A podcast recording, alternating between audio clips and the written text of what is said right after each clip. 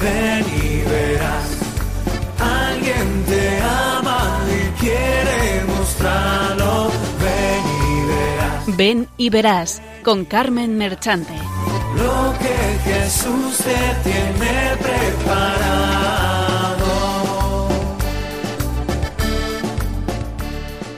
Benditos y alabados sean siempre los santísimos corazones de Jesús y de María.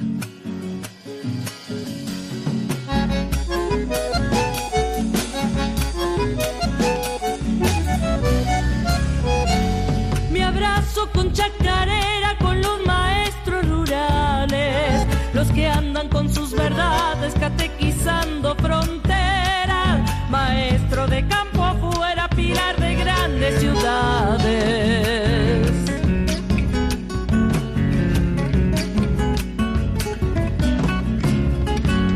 Mi canto se va en ternura por la maestra primera, paciencia de misionera del tiempo de la dulzura. Nuevo beato persona dentro de la iglesia es que conozcamos su vida y para poder imitarle, ¿no? Y, y el padre Arnay, pues aunque es muy querido, muy conocido, pero que no, no, no se quede solamente en los favores que concede, sino que, que también veamos pues que hizo una labor preciosa en, en la Málaga de, de su época, ¿no? De primer cuarto del siglo XX hizo una labor, mira, él consi- consiguió movilizar a todas las clases sociales. Por, por una parte, eh, subió el nivel espiritual de, de la gente de las clases medias y, y de las clases más pudientes de la Málaga de su época, y entonces los, los puso a trabajar en apostolado. Entonces él se dio cuenta de, de la necesidad tan grande que había en los barrios más pobres, los barrios marginales, los corralones y en los campos. Sí, falta mm, de evangelización, porque había una falta muy grande, pero también mucha falta de cultura y mucha falta de, de- de necesidades materiales. Entonces, él consigue que, que estas personas pues dediquen una gran parte de su tiempo. Es decir, tenía trabajando pues a veintitantas personas, ¿no? Mm, Por las tardes poniendo escuelitas en los corralones. El 70% de la población malagueña en la época del padre Arnay era analfabeta. Y el padre Arnay mm, se sorprende y dice, estos niños, mm, para llevarlos a Dios también hay que llevarles la cultura. ¿Cómo van a conocer al Señor si no saben ni leer, ni escribir, ni pueden eh, promocionarse un poquillo en su vida? Entonces, él une las dos cosas y eso es lo, lo bonito de su, de su labor, ¿no? Que, que, que consigue pues poner escuelitas y, a- y enseñar a leer y a escribir pues a un montón de malagueños de, de su época, con gente completamente voluntaria. Eso eh, es el principio de lo que luego después mm, el cardenal Herrera Oria va a darle forma ¿no? institucional. Pero el padre Arnay comienza con gente totalmente voluntaria. Tiene un grupo de maestros pues jóvenes que, que se van a los corralones por la tarde o se van a los campos a vivir con la gente y a poner allí su escuelita. Y eso yo creo que es muy, muy poco conocido. Son palabras de Leticia Montero, directora general de las misioneras de las doctrinas rurales. No, no puede con su pujanza, bandera de la enseñanza son los maestros rurales que sacan de los barriales las flores de la esperanza.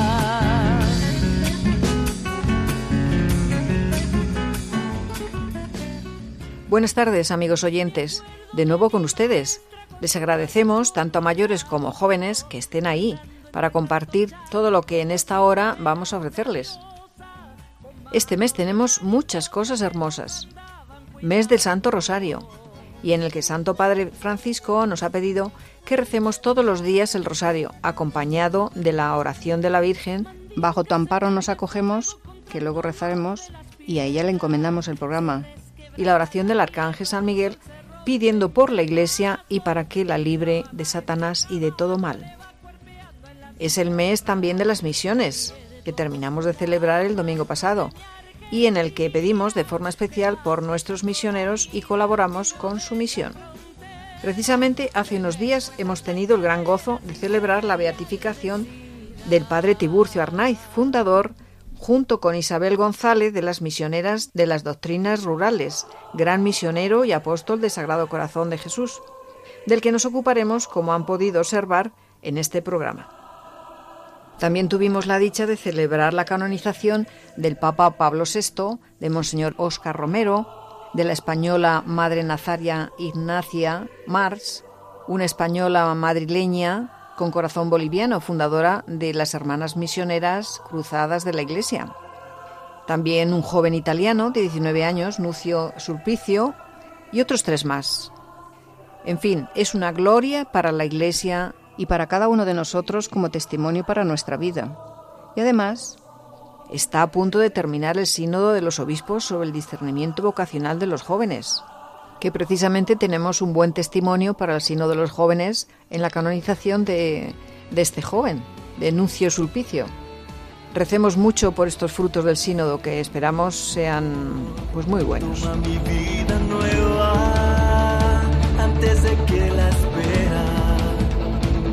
Este.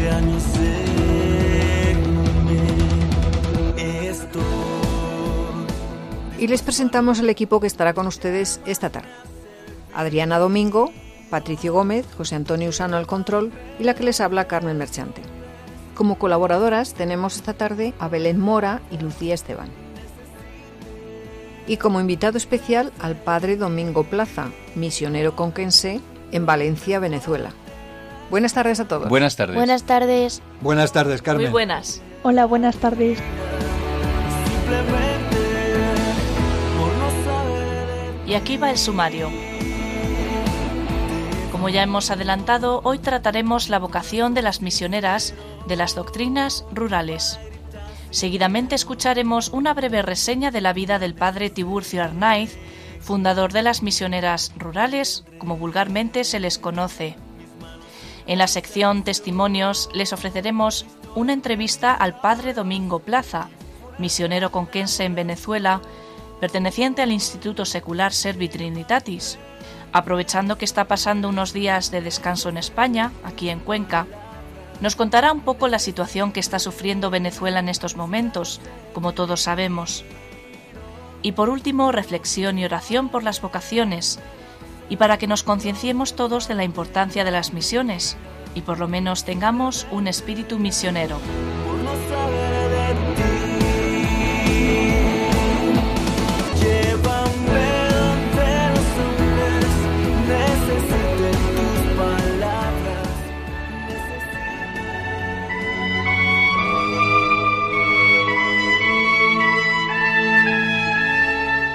por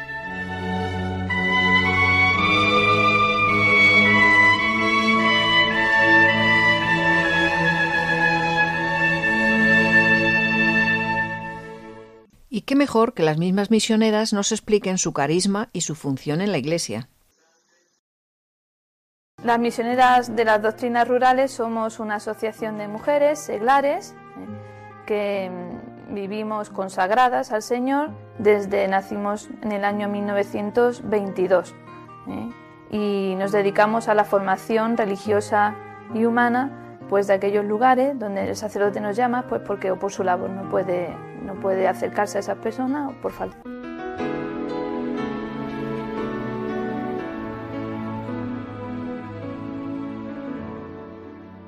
Bueno, dentro de nuestro carisma nosotras somos seglares, pero con plena consagración evangélica en pobreza, castidad y obediencia, y según el espíritu de los ejercicios espirituales de San Ignacio. Eh, también procuramos, mm, bueno, vivimos siempre en comunidad, en grupos de tres a cinco misioneras, dependiendo de las necesidades del lugar en el que estamos trabajando, y procuramos vivir mm, una vida de intimidad con Jesús sacramentado. Por eso la primera dependencia en instalarse, siempre que llegamos a un sitio, es la capilla. Y el primer obispo que nos dio permiso para tener el Santísimo en casa fue el beato don Manuel González, que se lo dio a nuestra fundadora María Isabel, y él era el obispo de los agrarios abandonados. Como misioneras que somos, mm, nuestra estancia siempre es mm, temporal, no, tenemos, no nos instalamos.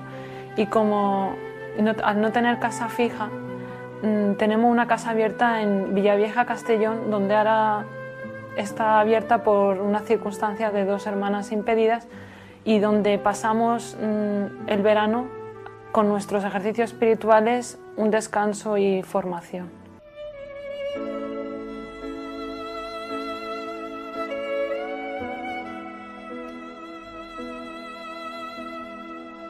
Nuestra es- espiritualidad principalmente es ignaciana, Nos- nosotros basada también en, en la entronización del corazón de Jesús en el propio corazón. Es una concreción de nuestra consagración espiritual. Dentro del cuerpo místico, pues ese cuerpo en el que todos los bautizados pertenecemos tiene un corazón y procuramos pues mm, hacernos partícipes de los sentimientos de ese corazón, tener los mismos sentimientos del corazón de Cristo. Pues nuestra jornada está partida entre el apostolado, la vida comunitaria y la vida eh, espiritual, formación espiritual. Mm, lo primero que hacemos siempre es hacer la oración, oír misa, para pues, tomar el alimento y la fuerza para, para el resto del día. Y mm, por la mañana, pues cada una tiene su oficio, mm, sacristana, de lavandera, de cocinera, entonces pues hace su oficio en un rato o si tiene que hacer alguna labor que le, toca de, corregir, de, prepararse la clase de la tarde. Y después no, al mediodía nos reunimos, hacemos examen de conciencia, rezamos la letanía, comemos y por la tarde empieza pues las clases, en, la distribución de las clases distinta, desde las tres y media aquí en el altillo, desde las tres y media hasta las ocho y media pues estamos dando clase tras clase. Nuestro apostolado normalmente se dirige a todas las personas de los lugares donde nos instalamos y suele ser en los sitios donde los sacerdotes escasamente llega su labor, porque suelen ser en sitios marginales o en pueblos alejados. Pues cuando nosotras llegamos a un barrio o a un pueblo, lo primero que hacemos es visitar todas las casas una por una. Y entonces vamos informando a la gente de que nos vamos a establecer allí, que vamos a dar clases de muchas cosas y todo gratuito. Entonces la gente se apunta y cuando vienen pues establecemos nuestras clases según los intereses de esa comunidad y hacemos pues clases muy variadas de corte y confección, de graduado escolar, del carnet de conducir, bueno, de lo que la gente pide, nos adaptamos. Y entonces, eh, como la clase es gratuita, nosotros le decimos que 10 minutos de cada hora los dedicamos a explicar el catecismo. Y así vamos instruyendo a la gente poco a poco. En la parroquia, pues también si se puede, se organiza un coro y grupo de limpieza e intentamos que la gente se vincule bastante a la parroquia. Pues podemos decir que económicamente nos mantiene la divina providencia. Cada una aporta lo que hereda de su familia entre las que pertenecemos a las doctrinas rurales, algunas son de familias muy pudientes, han podido tener mucho, otras mm, menos, mm, no hay una dote como en algunas órdenes, sino que cada uno aporta lo que sea. Lo que no podemos es recibir nada de las gentes con quienes trabajamos, pero hay bienhechores que nos conocen y nos ayudan con su limosna. Quisiéramos añadir que nosotras tenemos pues mucha fe en, en, la comunión de los santos y antes de salir a la misión o a la doctrina siempre pedimos oraciones a todos los conventos de clausura de España para que ella con su oración y sacrificio pues que son el motor de fuerza y gracia al, al resto de los miembros de la Iglesia. Así que desde aquí también pedimos que recen por nosotras porque sabemos también que de la santidad del apóstol es donde hay verdaderamente eficacia apostolado. Y si alguien quiere también materialmente colaborar en el sentido de ofrecer un, poco de su vida, unas vacaciones, una estancia, ser auxiliar de la misionera para venirse a la, misión, pues que esta, pueden, pueden venir también a ayudarnos. Y si alguien pues el Señor la llama, ¿eh? está enamorada del Señor y el Señor la llama y quiere entregar pues su vida, que sepa que puede hacerlo para dar a conocer, como decía nuestra fundadora, dar a conocer a todo el mundo el Padre que tenemos. Vivamos nada más que para Él, para sufrir y hacer redención con Él, para decir a todos el Padre que tenemos. María Isabel. Nuestra misión es la de enseñar la doctrina católica a aquellas almas que, por vivir en lugares aislados o por la falta de sacerdotes, carecen de la suficiente instrucción religiosa. En la mayoría de los casos coincide con las zonas rurales, aunque no excluimos los suburbios o barrios alejados de las ciudades. En intimidad con Jesús sacramentado, para ser misionera hace falta tener una unión continua y estrechísima con Dios, porque el instrumento solo no hace nada si no está en las manos del artífice, María Isabel. Bien nos regala Dios cuando nos deja que lo sirvamos en sus hijas. Padre Arnaiz. Pero qué unión tan perfectísima nos dará el Señor en el cielo a los que en la tierra quiso unir por su bondad en el mismo apostolado y en su caridad. El Señor quiere que viva siempre dentro de su corazón, que esté íntimamente unida a Él, que aprenda de su corazón viviendo en Él, su dulzura, su mansedumbre, su humildad y su paz. En el sagrario lo tengo todo, y allí está también unido a Cristo todo lo que quiero en el mundo. María Isabel. Son palabras de los fundadores. Cuando me elegiste, cuando me dijiste que tú eras mi amigo, qué detalles, Señor, has tenido conmigo.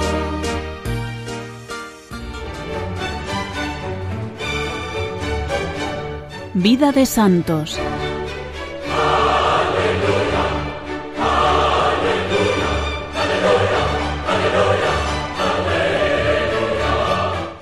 Están sintonizando Radio María en el programa Ven y Verás.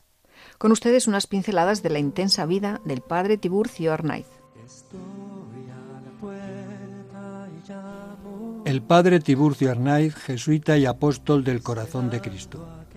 Tiburcio Arnaiz Muñoz nació en Valladolid el 11 de agosto de 1865, en el seno de una humilde familia de tejedores. Dos días después, sus cristianos padres Ezequiel y Romualda lo llevaron a bautizar a la iglesia parroquial de San Andrés, imponiéndole el nombre del santo del día.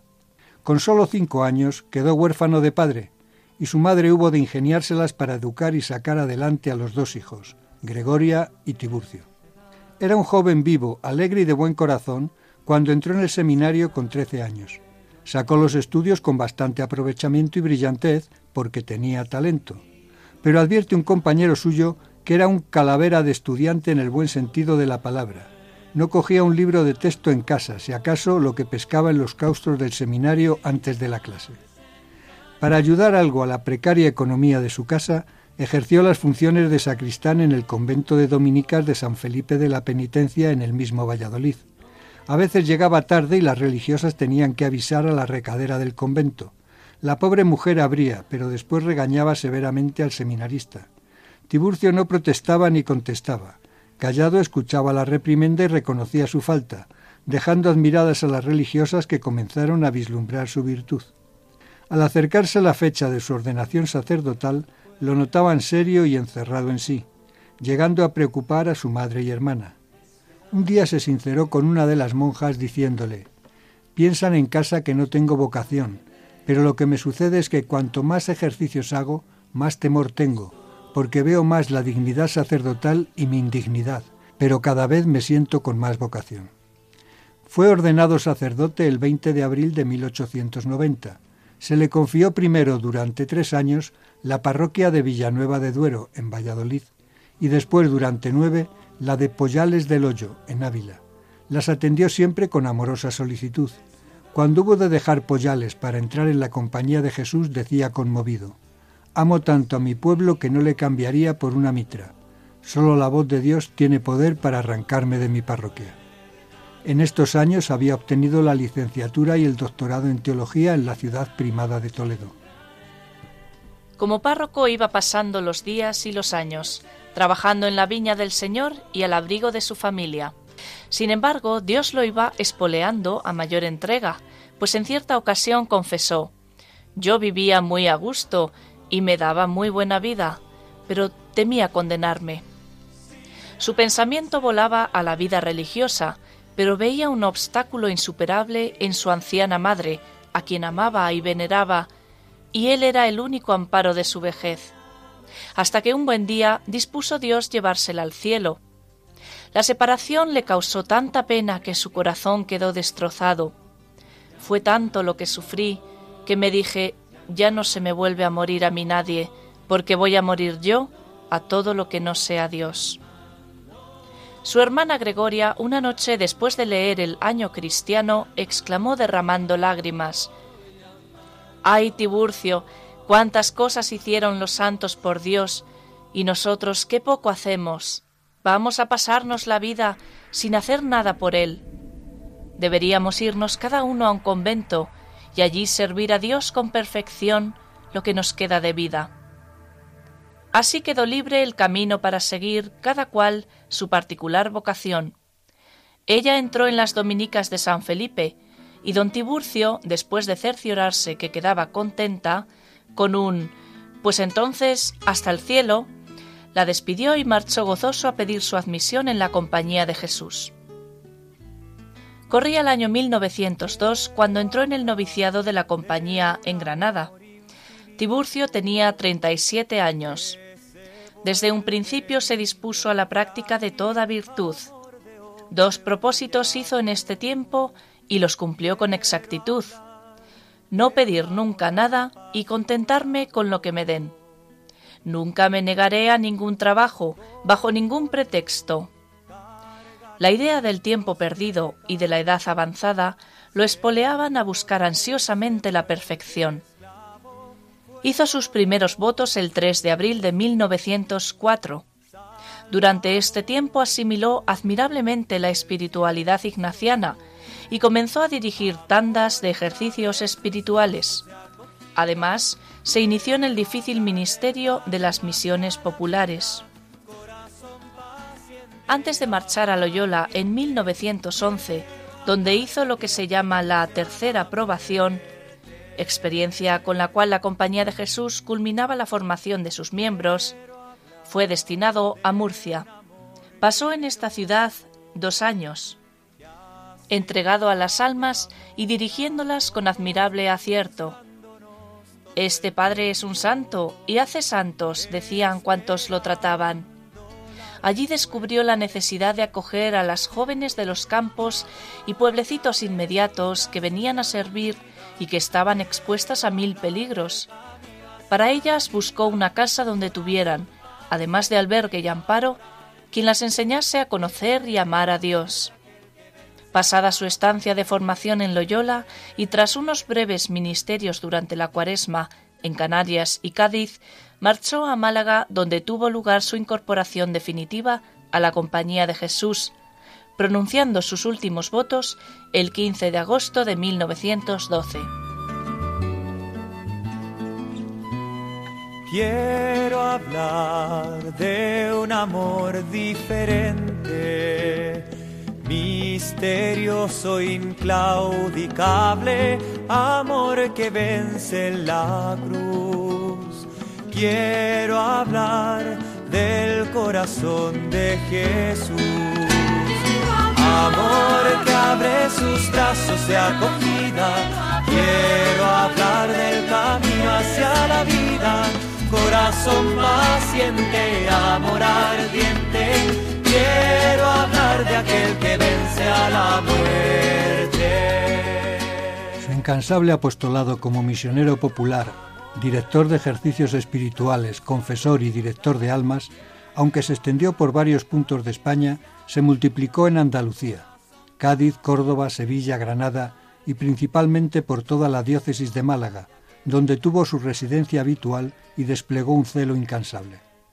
Al terminar las misiones volvía el padre Arnaiz a su casa de Málaga y a veces ni subía a la habitación, dejaba el maletín en la portería y volaba a visitar enfermos así, literalmente, porque ocasión hubo en que quisieron seguirlo y no pudieron.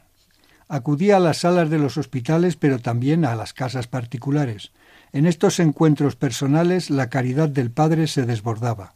Una vez una buena señora que pedía limosna en las puertas de las iglesias al llegar a casa sorprendió al padre atendiendo a su madre, que estaba enferma, y repetía admirada Es un santo, es un santo.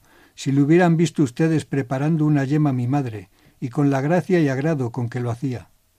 Su creatividad a la hora de paliar la ignorancia o el sufrimiento humano no conocía límites. En la calle Cañaveral de la misma ciudad impulsó la construcción de una casa de acogida para señoras con pocos recursos, con más de treinta viviendas unipersonales y promovió la apertura de la Librería Católica de Málaga, atendiendo con sumo interés algunas escuelitas y talleres de gente humilde. También las cárceles eran objetos de sus desvelos. Allí, a su paso, tocaba el Señor con su predicación y caridad muchos corazones destrozados, algunos de los cuales, al salir, buscaban al Padre para seguir sus consejos y su guía espiritual. Su influencia benéfica se multiplicaba gracias a un plantel de incondicionales colaboradores que tenía ocupados en los diversos apostulados que se le ocurrían, unos en la ciudad y otros incluso preparándole misiones en los pueblos. En sus visitas por los barrios marginales se hizo idea cabal del espíritu hostil a la religión que en ellos reinaba. Una vez le llegaron a tirar una rata. Y fiel al Evangelio y lleno de compasión por tanta ignorancia, que veía ser la causa de tal animadversión, se dispuso a remediarla. Los famosos corralones eran casas de vecinos donde cada familia únicamente disponía para su intimidad de una habitación o dos alrededor de un gran patio. El padre alquilaba o pedía una de estas estancias y mandaba algunas de sus dirigidas para tener allí una escuela improvisada. Enseñaban a leer y escribir a aquellas gentes, nociones de cultura general, y lo más elemental de nuestra fe, que hay Dios y que nos ama hasta el extremo de dar la vida por nosotros, que tenemos alma, la vida eterna. El Padre se presentaba al cabo de un mes o dos y les predicaba a todos como una misión. Se los ganaba pronto y se hacía sentir la influencia de su santidad, por lo que casi todos se ponían en gracia. Después solía dejar a alguna mujer piadosa al frente de esta singular escuelita llamada miga, para que siguiese enseñando a los niños y sostuviese el fruto logrado.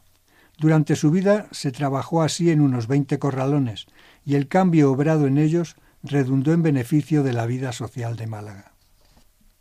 A su hermana religiosa Gregoria le escribía en una ocasión Qué vida más feliz es esta cuando se vive en Jesús y para Jesús. No me cansaría de ponderar a las almas máxime a las religiosas, de los bienes que pierden cuando piensan, quieren, recuerdan, hallan o buscan otra cosa que a Dios. Sé tú de estas, hermana mía, que tienen su vivir en el cielo, en Jesús. Te olvidarás de ti. De tal modo estaba centrado en Dios el Padre Arnaiz por el amor y por el servicio apostólico, que no prestaba mayor atención a la comida, al vestido, al frío o al calor, a la comodidad, Dormía en el suelo en sus viajes con frecuencia. Impasible parecía no enterarse siquiera de estas cuestiones menores. Decía en ocasiones yo no me entero. Un día María Isabel, su principal colaboradora, le dijo Pero padre, puede uno callarse y no decir nunca si siente frío o calor, pero no notarlo. Me parece imposible. Y él contestó Claro que es posible, y tan posible, Vaya usted a uno que se le está muriendo a un ser querido, o que le viene la ruina o la deshonra, con que hace mucho frío o cosa así, y verá cómo la mira. Él no lo ha notado ni piensa en eso, está embargado por otra idea, y esa le llena y le absorbe. Si se llenase usted de Dios y del deseo de que se salvasen las almas, y esa fuese su preocupación y anhelo, no sentiría esas cosas, ni pensaría en esas tonterías. La devoción al corazón de Jesús fue siempre el centro de su vida espiritual.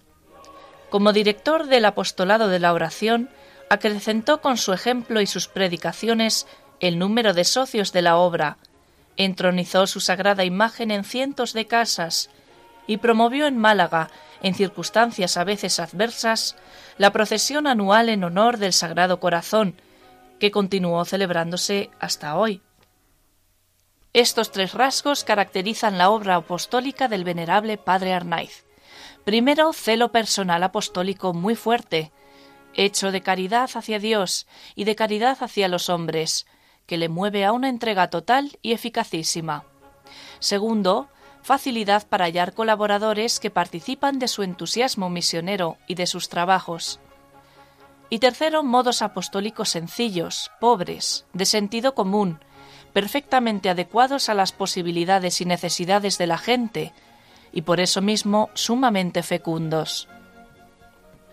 En sus frecuentes misiones por Andalucía, pudo el padre Arnaiz conocer la situación de muchos lugares y cortijos donde vivían cientos de personas sin apenas atención pastoral. Dando un día la misión en Pizarra, subió al monte Gibralmoro para bendecir el monumento al Sagrado Corazón de Jesús. Desde allí se divisaba la sierra de Gibralgalia, con un buen número de casitas, cortijos y lugarejos pequeños, sin iglesia, sin carretera, con solo algunos caminos de caballería. Y como Cristo, sintió compasión por ellos porque eran como ovejas sin pastor. A su vuelta a Málaga, quiso Dios que se encontrara con María Isabel González del Valle, una asturiana de 30 años que, conmovida por Dios en unos ejercicios espirituales, estaba decidida a dejarlo todo y marcharse por esos pueblos de Dios con su casina a cuestas, dando a conocer a todos el Padre que tenemos. Cuando el padre Arnaid le propuso que fuera a Gibralgalia para hacer allí lo que sus colaboradoras hacían con tanto éxito en los corralones, ella lo aceptó al momento, y así en 1922, cerca de Pizarra, en una choza de la sierra, inició María Isabel con dos compañeras lo que vendrían a ser las misioneras de las doctrinas rurales, la obra fundacional más importante y duradera del padre Arnaiz. El santo obispo don Manuel González apoyó desde el principio el proyecto, aparentemente atrevido y descabellado, un equipo de jóvenes acudiendo viviendo solas en lugares muy apartados, dándoles incluso licencia para tener con ellas el sagrario eucarístico. Para el padre Arnaiz no fue ninguna sorpresa que el proyecto fuera adelante. Cuando Dios quiere una cosa, todo se hace posible. Manda las personas y los medios. En vida del fundador se formaron 34 doctrinas y hasta hoy continúan las misioneras su labor que a lo largo de ya casi un siglo las ha hecho presente en más de 200 lugares de España. Bendigamos al Señor, bendigamos al venerable Padre Arnaiz, siervo jesuita, y bendigamos a sus benditas misioneras. A principios de julio de 1926 estaba el padre Arnaiz en Algodonales predicando una misión cuando se encontró extraordinariamente mal dispuesto. El médico diagnosticó bronquitis y pleuritis. Él murmuró expresivo Me entrego. Fue trasladado a Málaga y cuando se supo que el padre Arnaiz había llegado en esas condiciones, la ciudad se movilizó. Incluso hubo que poner en sitio visible el parte médico de cada día. El día de julio le administraron los últimos sacramentos, quedando desde entonces alegre y ansioso por irse al cielo. No podía hablar de otra cosa. Qué hermosísimo es el corazón de Jesús. Ya lo veré pronto y me hartaré. Qué bueno es, cuánto nos quiere, y la Virgen, vaya si es amable y me quiere. A las 10 de la noche del 18 de julio de 1926 entregaba su alma a Dios. El duelo por su pérdida fue general. Lo lloraron los humildes y también los de condición económica elevada. Se obtuvo licencia de Roma y del Ministerio de Gobernación para que pudiese ser enterrado en la Iglesia del Corazón de Jesús. Su cadáver fue expuesto a la veneración pública durante tres días y todavía, antes de ser inhumado en el crucero derecho del templo, fue llevado por las calles de la ciudad, por donde durante años había dirigido él la procesión del corazón de Jesús. Cerró el comercio y el cortejo fúnebre fue presidido por las autoridades religiosas, civiles y militares. Había muerto en olor de santidad. El santo obispo de Málaga, que lo conocía bien y presidió la oración fúnebre, definió con gran acierto su personalidad, diciendo del padre Arnaiz que era un persuadido, un enamorado, un loco de Jesús. El padre Arnaiz desde el cielo continúa su labor apostólica, y sigue haciendo el bien entre sus devotos, y son muchos los favores y hechos milagrosos que se atribuyen a su intercesión, y numerosas las personas que diariamente visitan su sepultura confiándole sus sufrimientos y anhelos. Y como todos ustedes ya saben, el padre Tiburcio Arnaiz fue beatificado el pasado 20 de octubre en la Catedral de Málaga, lo que es una gran alegría para la Iglesia de Málaga, de España y del mundo entero.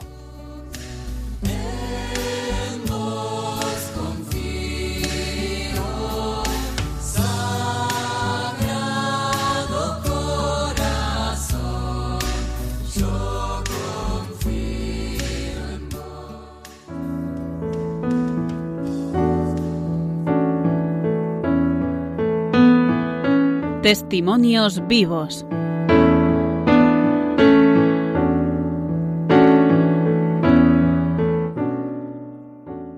Para el que hayáis sintonizado ahora, estamos en Radio María, en el programa Ven y Verás. Les invitamos a quedarse con nosotros.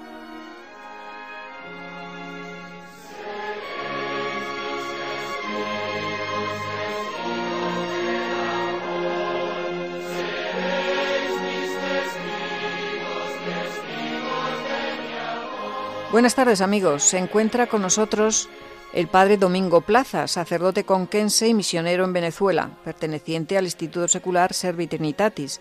Y aprovechando que está pasando unos días de descanso en Cuenca, queremos que nos informe un poco de su labor allá en Venezuela y de la situación por la que están pasando en este momento. Buenas tardes, padre Domingo, y bienvenido al programa Ven y Verás en Radio María. Buenas tardes, muchas gracias por esta invitación y un saludo y una bendición especial para todos los oyentes de Radio María. Bueno, tengo que decirles, queridos oyentes, que somos amigos desde hace muchos años. Nos conocimos en Nación Católica, pues mucho antes de irse de misionero. Y ya hace unos cuantos años, ¿eh? ¿Cuántos? Pues son 22 años que salí de para las misiones. Madre mía, ¿cómo pasa el tiempo? Sí, verdad que sí. Aprovechando que estás ahora por Cuenca y puesto que estamos en el mes de las misiones, nos gustaría, primero que, aunque ya te he presentado yo un poco, pues si quieres añadir algo más y sobre todo nos cuentes pues toda la labor que estáis haciendo allá eh, en Venezuela. Bueno, digo, estáis haciendo porque creo que hay otro sacerdote del mismo instituto contigo, ¿no? Sí, efectivamente, es el padre Pablo, él es también del mismo Instituto Secular Trinitatis, él es de Argentina y ya tiene conmigo allí 10 años en la parroquia. Madre mía. Añadir que estamos en, actualmente en la ciudad de Valencia, en Venezuela, en una parroquia del sur de, Valencia que aproximadamente tiene 80.000 habitantes y es una parroquia de, clase obrera, más bien de, personas pobres y necesitadas, y más en la situación actual que estamos viviendo. Bueno, pues eh, que nos cuentes un poquito cómo estáis viviendo la actual situación en Venezuela. Hablando en términos que se utilizan allí, eh, estamos tratando de, sobrevivir por la situación que se encuentra actualmente el país, ¿no? Situación económica, social y política que, bueno, está en los medios de comunicación y, y creo que no es nada novedoso para nadie, ¿no? De los que me estén escuchando. Eh, bueno, nuestra situación tratamos, bueno, con, siempre con, desde ese espíritu de fe, pues tratar de vivir el Evangelio y sobre todo llevarlo en estos momentos de tanta necesidad a, las personas que, que, más lo necesitan. No solamente en lo material y económico, que es lo más, quizás lo más, lo más llamativo, ¿no? A simple vista, a nivel humano, sino también en la parte espiritual, el aliento y la esperanza que es importante, la esperanza cristiana para tantas personas que, que han perdido la esperanza y que no, y no tienen, no ven un horizonte eh, cercano de solución. Y bueno, pues tratar de eso. y luego también hay otro, otro grave problema que es la, la, la falta de unidad, de unión que estamos viviendo en estos momentos y que, bueno, cuando nosotros llegamos allí hace 22 años, no, no estaba esta situación, ¿no? Ha sido una, un, una, un empobrecimiento cada vez más de estos valores que, que son fundamentales también pues para la, la, convivencia humana. Claro, y la fe desde luego ayuda muchísimo y vivir la esperanza pues en estas situaciones es, es primordial. Sí, así es. Y que tengo entendido que tenéis eh, un colegio y un comedor donde atendéis a los niños más desfavorecidos, ¿no? Cuéntanos algo de todo esto.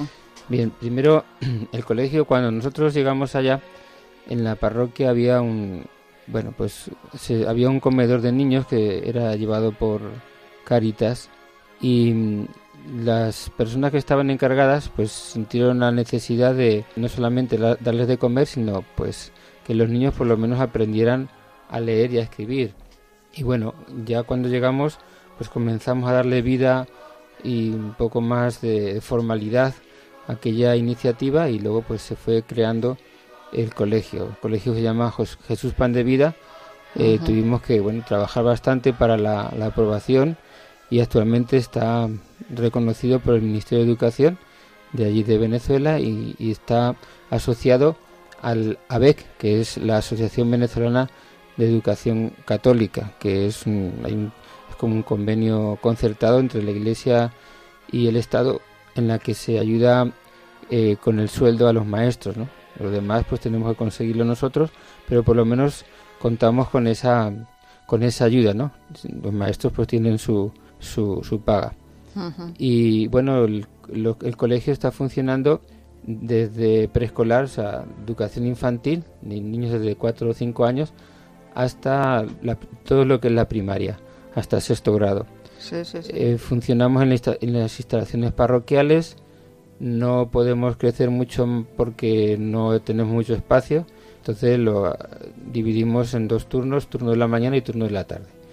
Hasta tercero, tercer grado es en la mañana y de cuarto a sexto en la tarde con, con un grado también de educación inicial. Eso con respecto al colegio. Luego Pero las mismas personas trabajan por la tarde y por la...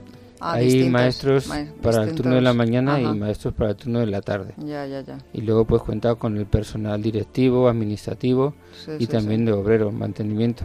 En total son unas 24 personas las que están trabajando en el colegio. qué bien. Luego tenemos también lo que es el proyecto que llamamos Santa Teresita, que es un proyecto de apadrinamiento de niños, eh, niños que son apadrinados desde aquí, desde España y también de algunas personas de allí de, Venezuela. El proyecto, el programa es para niños desde, bueno, desde recién nacidos hasta los 16 años. Eh, se les da comida todos los días eh, hay algunos niños, bastantes niños del proyecto que estudian también en el colegio y los que estudian en el colegio pues eh, se les da desayuno en la mañana y almuerzo o, comida, lo que es la comida y los que estudian en la tarde se da la comida y, eh, la merienda. Em, durante toda la semana, aparte de los niños que van al colegio, hay otros niños, aproximadamente van como 150. Se da de comer todos los días. Qué bien y mm, los sábados eh, se juntan todos los niños, hay un grupo de voluntarios y voluntarias jóvenes que se encargan pues de ayudarles en lo que es la formación, lo que es catequesis, se juega con ellos, se, se tiene también eh, actividades recreativas y especialmente pues también hay un contacto con los padres que bueno muchas veces es difícil por la situación eh, marginal que viven estos niños y a veces es difícil pues contactar con los padres y, bueno, ahí reciben los niños por ese, esa parte. No solamente en lo que es la comida, también se les ayuda con los útiles escolares, con ahora cuando empieza el colegio, los uniformes, allí van uniformados los niños al colegio y los útiles también. Si se ponen enfermos, pues también se les ayuda con medicinas o con tratamientos médicos, ¿no? y bueno, ahora en estos momentos la labor es un poco fuerte debido a que, como saben, la situación económica del país, pues no hay alimentos. Pues ayer, por ejemplo, estaba, llamé a ver cómo estaban las cosas y me dijeron que habían ido a comprar comida y no, y no había. Y no había. En el mayorista, donde solemos comprar, el mercado mayorista, que debería haber de todo, pues no, no consiguieron, salvo verduras, cosas así, no se consiguió Madre mía. la comida. Entonces, y el día que no conseguís comida, los niños no pueden comer. Se quedan sin comer.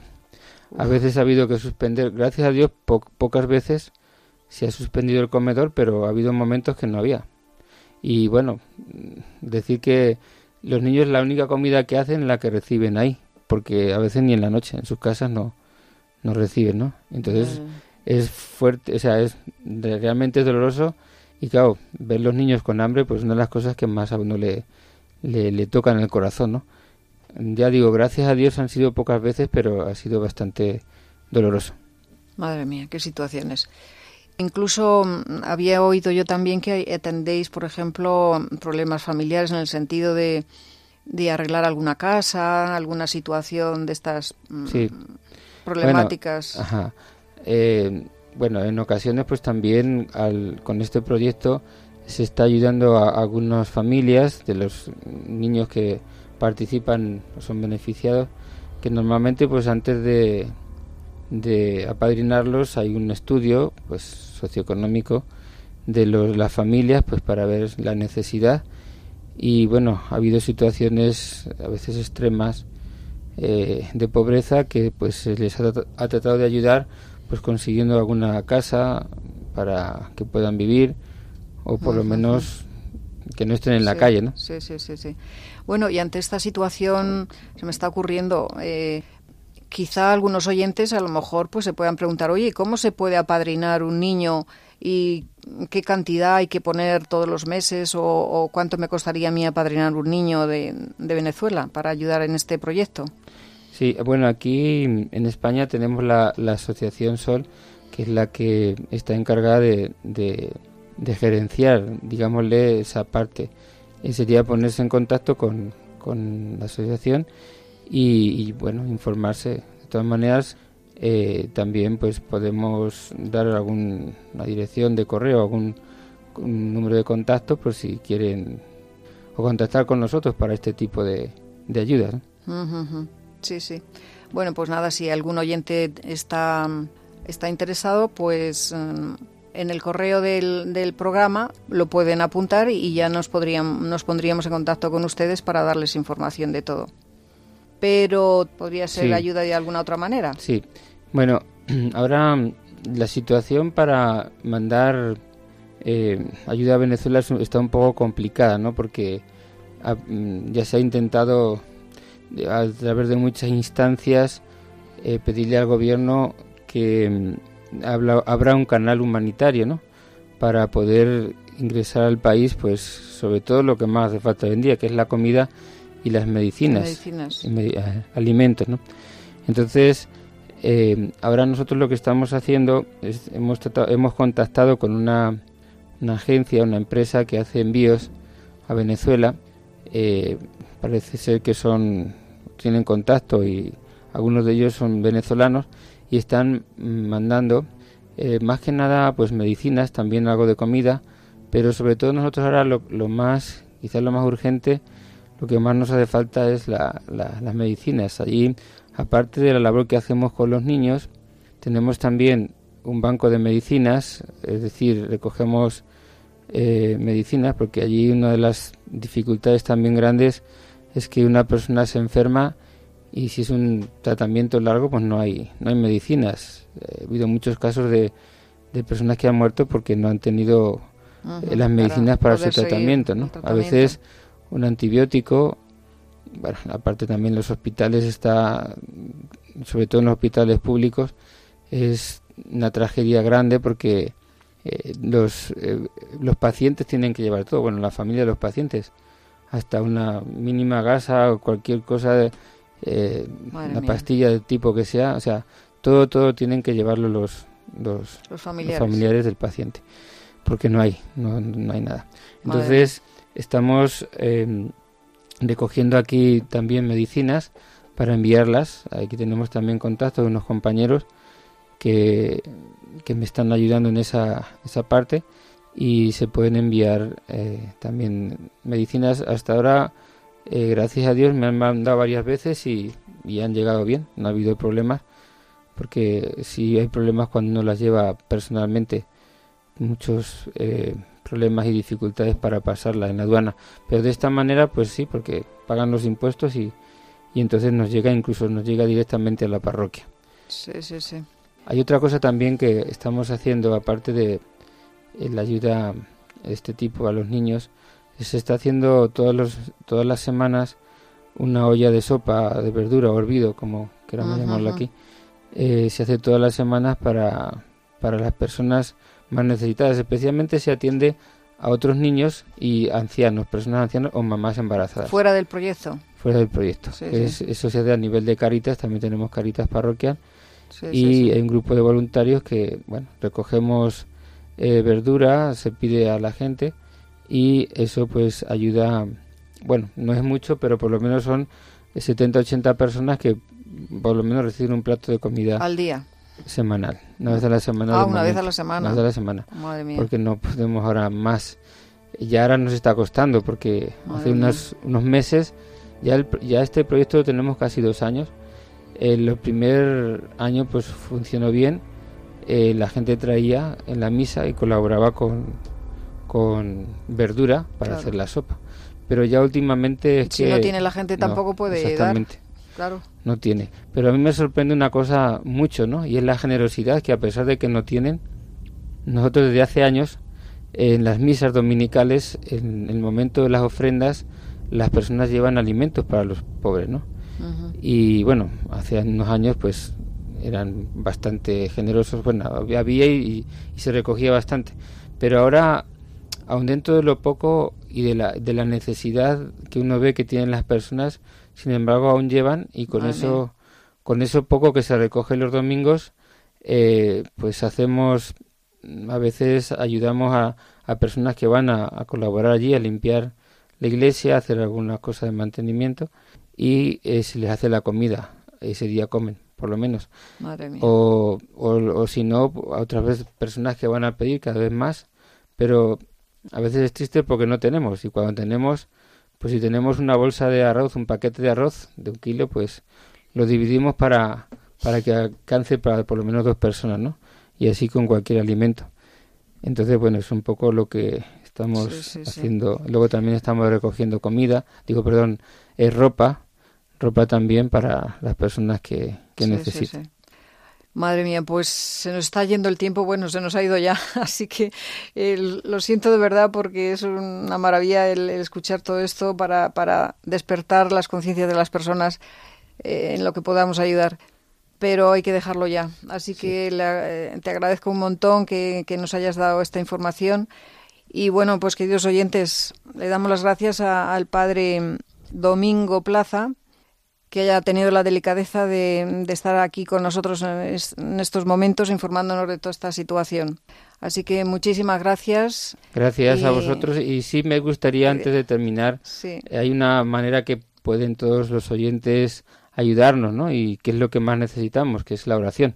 Entonces contamos con sus oraciones, que creo que es la manera también de mover los corazones, eh, de todos los corazones, desde los que están más altos hasta los que están más bajos, para que realmente seamos conscientes de esta grave situación y que se, bueno, se solucione lo más pronto posible, porque realmente es bastante Sí, la oración desde luego es fundamental, sí, porque si no recibimos la fuerza de Dios, pues eh, imposible. Pues muchísimas gracias y, bueno, y buenas tardes y hasta la próxima. Buenas tardes y que Dios bendiga a todos los oyentes de Radio María. Muy bien, muchísimas gracias.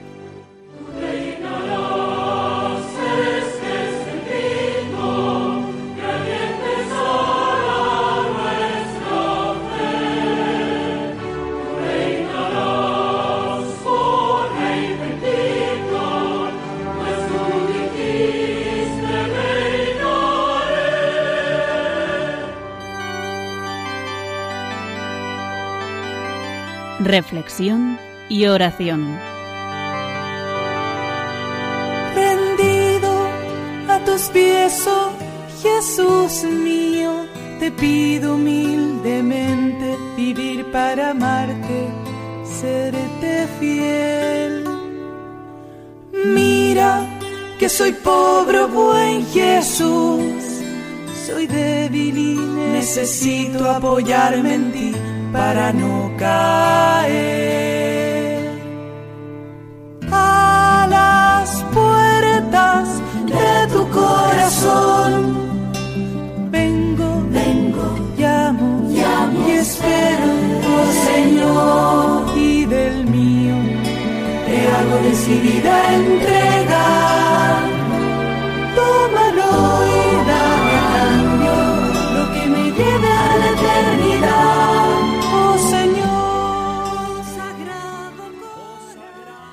Seguimos en Radio María, en el programa Ven y Verás. Y ahora les invitamos a que se unan con nosotros en la oración para pedir por las vocaciones y para que nos concienciemos todos de la importancia de las misiones y los misioneros.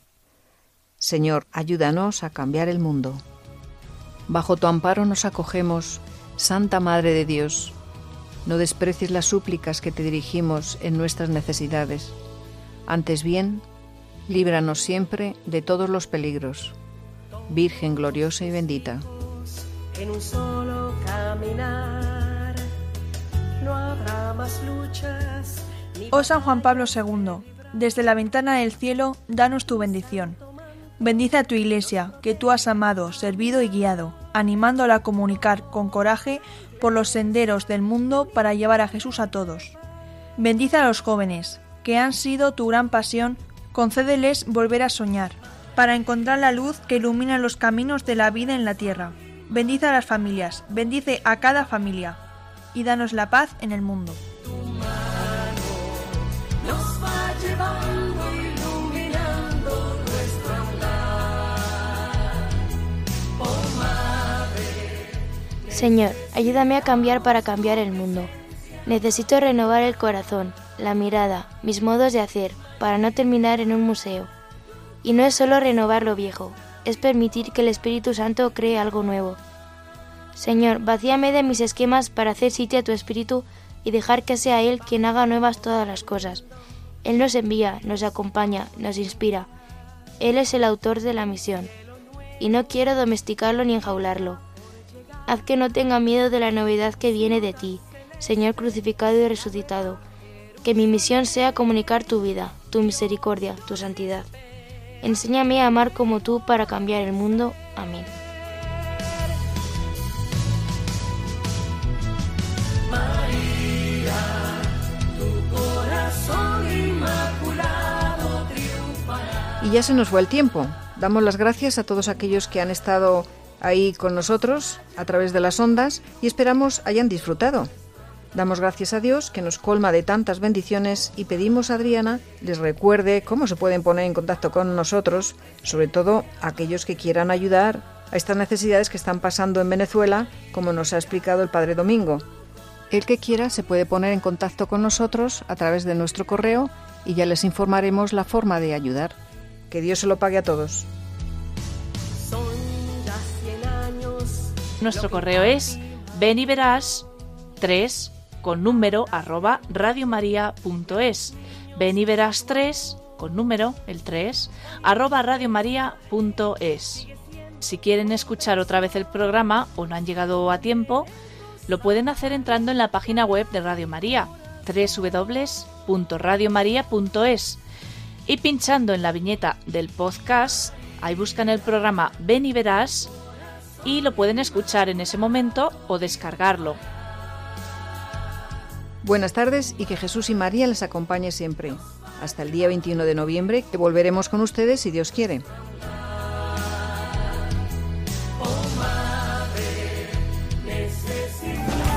Ven y verás, ven y verás. Alguien te ama y quiere mostrarlo. Ven y verás Ven y verás con Carmen Merchante. lo que Jesús te tiene preparado.